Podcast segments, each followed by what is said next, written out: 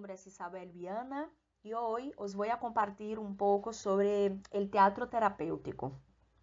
Muy bien, empecemos. Eh, el teatro terapéutico también va a tener otros nombres. Ustedes pueden ser que ya hayan escuchado eh, hablar sobre dramaterapia, sobre teatro terapia, pero bueno, es siempre un mismo enfoque, ¿no? Donde el teatro, donde los elementos teatrales están a servicio de una eficacia terapéutica.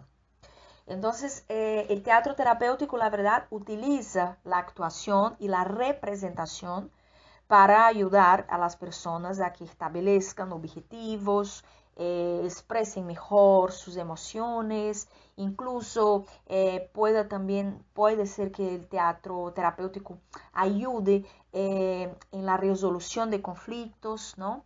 Y sobre todo que para mí es algo muy fundamental en el teatro, es que la persona pueda contar su propia historia, pueda ella misma contar su propia historia y de hecho jugarse ¿no? a, este lugar de, de roles, de narrador, de director, de actor, de su propia historia. Bueno, es una forma de terapia eh, que requiere obviamente mucho movimiento ¿no? y actividad, porque es una, es una experiencia el teatro terapéutico.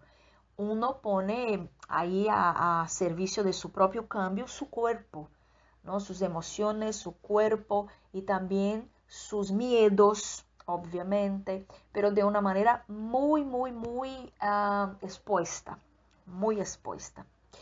Bien, la ventaja del teatro terapéutico es que cualquier persona puede hacer, ¿no? No, no, no, no se requiere ninguna habilidad específica o experiencia incluso en la rama del teatro, ¿no? Simplemente lo que, lo que es necesario es que la persona tenga voluntad de participar, tenga ganas, ¿no?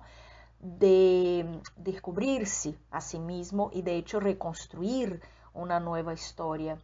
Eh, desde esta mirada del desarrollo personal, del autodescubrimiento.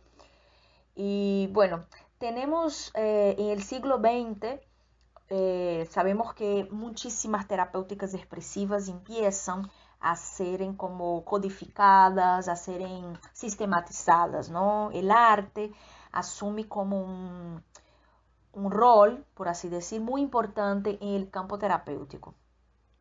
Y de entre estas terapias podemos nombrar, por ejemplo, la danza movimiento terapia, eh, el arte terapia también, que tomaba, que tomaba más eh, en base los, los recursos plásticos, eh, recursos como la, pintura, el dibujo, la escultura, ¿no? Pero también tenemos esta rama que viene toda ahí anclada en el cuerpo, en el trabajo corporal, entonces tenemos la danza movimiento terapia, tenemos más adelante eh, María Fuchs también con su método, bueno, un montón, la bioenergética también, que es un trabajo corporal, la biodanza y tal.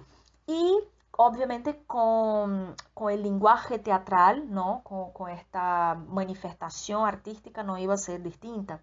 Entonces, por ejemplo, el primer eh, el primer nombre que podemos aquí como citarlo de una manera como un pionero sería Jacob Levi Moreno, que es considerado el padre del psicodrama, ¿no? que es una psicoterapia que toma elementos del teatro para trabajar sus participantes, trabajar con sus participantes, ¿no? para que ellos puedan eh, lograr cambios personales, emocionales y también accesar incluso algunos contenidos eh, del inconsciente porque no se puede alejar, obviamente, que todas estas terapias expresivas, cuando empiezan eh, a ser trabajadas de una manera más sistemática, tenemos ahí también todo lo que, lo que es el psicoanálisis ¿no? y las descubiertas de esta teoría, principalmente eh, el concepto del inconsciente.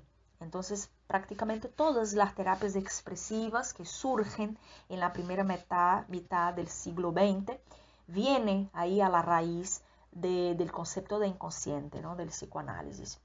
Entonces, lo que podemos hablar sobre el teatro terapéutico es que toma un elemento muy importante del teatro para trabajar eh, un desarrollo personal, que sería la dramatización. O sea, aunque cambien los nombres, que sea teatro terapia, dramaterapia, y ustedes van a ver una serie de, otros, eh, aunque cambien algunas sistemáticas, nomenclaturas, códigos, eh, metodologías, pero todas ellas tienen como base la dramatización.